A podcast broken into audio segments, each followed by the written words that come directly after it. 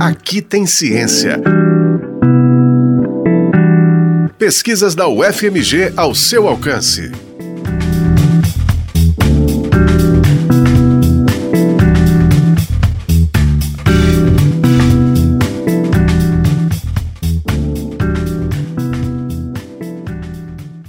Meninas costumam participar menos das aulas de educação física do que os meninos? Já tem algum tempo que essa questão preocupa a professora de educação física Carolina Mezete de Freitas Rochael. Por isso, ela decidiu investigar melhor o tema durante o mestrado profissional em Educação Física na UFMG, sob orientação do professor doutor Gustavo Pereira Cortez. O estudo foi realizado com adolescentes de três turmas do ensino médio de uma escola da rede estadual de Minas Gerais. Carolina observou o comportamento das meninas durante 30 aulas no ano de 2019 e registrou fatos e impressões em um diário de bordo.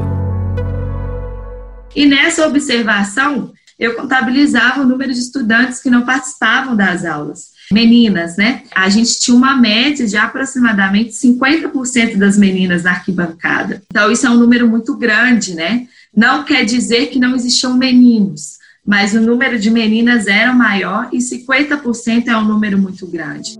A Carolina também realizou entrevistas com algumas das adolescentes para entender quais eram as razões que levaram à não participação nas aulas. Após a interpretação das falas das estudantes, a pesquisadora colocou as razões apontadas pelas meninas em três categorias principais. A primeira delas foi a pedagógica. As alunas entrevistadas apontaram, por exemplo, a importância de os professores da área serem mais comunicativos e de as aulas terem variedade de conteúdo. Já na segunda categoria, estrutural, Carolina observou como aspectos físicos influenciam a decisão das meninas de irem para a arquibancada e ficarem apenas observando, intitulado na pesquisa como Fenômeno Arquibancada. A pesquisadora cita alguns exemplos para a gente que o fato de não ter uma quadra coberta, toda coberta, né, tinha uma, mas revezava, né? Então, o dia que a aula era na quadra que tinha sol, existia um número maior das meninas afastadas. E aí elas falam dessa relação, e aí que a gente problematiza que não tem relação só com o sol, né? Porque o sol também tá ali para os meninos também.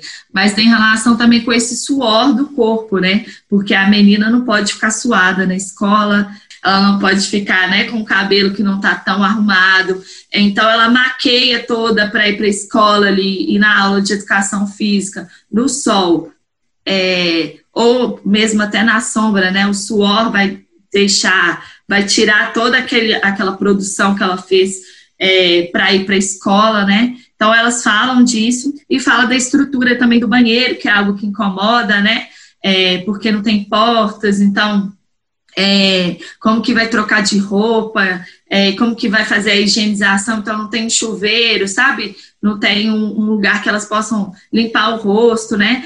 Essa preocupação também com a estética se liga a outra categoria trabalhada pela Carolina Mezete de Freitas Rochael, a comportamental. Aí se destacam aspectos como o medo que as adolescentes sentem de serem alvos de xingamentos e até de violência física. As meninas sentem medo de errar, de não executar um determinado movimento da forma como era esperado. A vergonha do próprio corpo também é algo citado pelas alunas movimentos normais, como agachar, correr, as estudantes possuem vergonha de realizar porque é imposto para os nossos corpos femininos, assim, que esses movimentos têm um cunho mais sexual. Então, assim, acaba que algumas aulas, elas deixavam de fazer por vergonha de movimentos que são normais e naturais do corpo, né? É, do ser humano. Então, elas trazem alguns exemplos, né, dessa, dessa percepção do corpo é, e das expectativas corporais. Então, a gente tem meninas que deixam de participar porque não conseguem ir para a escola sem estar maquiada, né, sem ficar com cabelo natural, né, então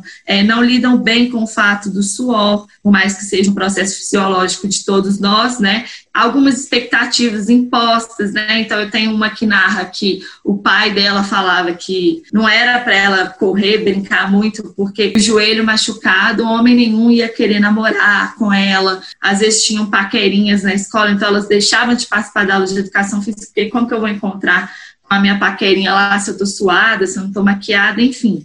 Em posições, né, para é, os corpos femininos. Por isso, a pesquisa da Carolina, finalizada em 2020, destacou a necessidade de educação física se conectar a questões que também são importantes dentro e fora do ambiente escolar.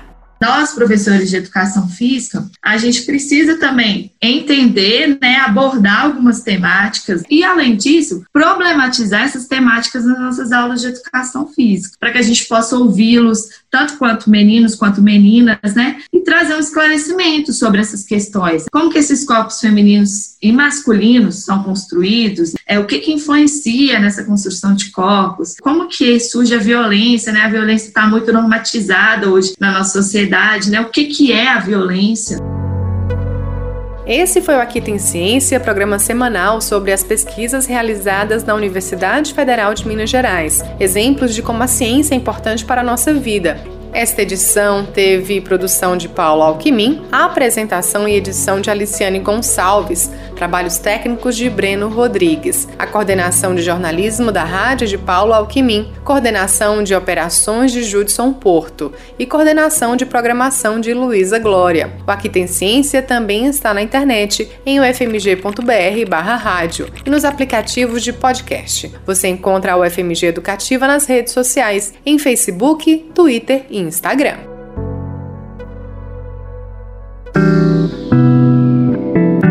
Aqui tem ciência. Pesquisas da UFMG ao seu alcance. Uma produção do Núcleo de Jornalismo da Rádio UFMG Educativa.